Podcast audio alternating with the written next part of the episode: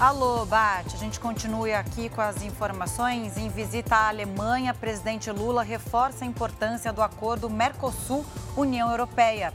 E equipes de buscas ainda procuram por 12 desaparecidos após vulcão entrar em erupção na Indonésia. Agora, no JR.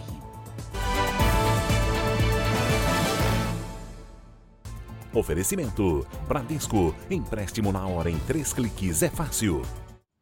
O presidente Lula está em Berlim, na Alemanha, e se reuniu hoje com o primeiro-ministro Olaf Scholz. Lula participou de uma reunião para reforçar as parcerias comerciais e a cooperação na área ambiental entre os dois países. O presidente brasileiro também aproveitou para reforçar a importância do acordo Mercosul-União Europeia, mesmo depois das críticas do presidente francês Emmanuel Macron.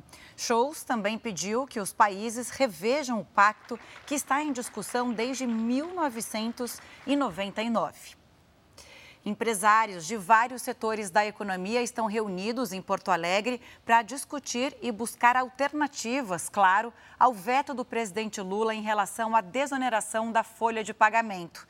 O Jairo Bastos está lá, tem os detalhes. Oi, Jairo, boa tarde.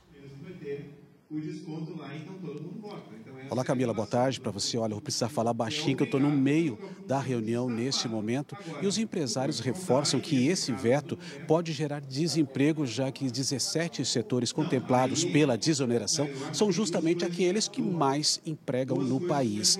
Aqui no Rio Grande do Sul, há uma projeção de que 410 mil empregos a menos surjam. Um setor que poderá ser muito afetado é o coureiro calçadista. A desoneração da folha de pagamento permite que a empresa substitua o imposto previdenciário de 20% sobre a folha por alíquotas que variam de 1 a 4,5% de todo o faturamento da empresa. Camila. Obrigada, Jairo. Bom trabalho aí nessa cobertura que é muito importante. Bom, e os gastos dos brasileiros no exterior bateram recorde e superaram os valores de 2019, que é o período pré-pandemia. A gente está aqui com o Romeu Piccoli, que tem as informações. Oi, Romeu, boa tarde. Oi, boa tarde, Camila. Os brasileiros em viagem ao exterior gastaram o equivalente a 60 bilhões de reais de janeiro a outubro. Os dados são do Banco Central. No ano passado todo, os gastos foram de 59 bilhões de reais. Os estrangeiros também deixaram mais dinheiro por aqui do que em 2022. Foram mais de 27 bilhões de reais nos 10 primeiros meses deste ano.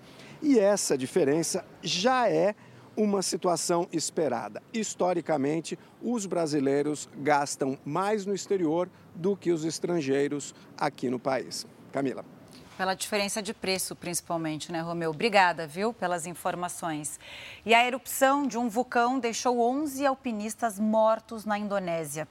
Equipes de resgate encontraram três sobreviventes, mas seguem em busca de ao menos outras 12 pessoas desaparecidas.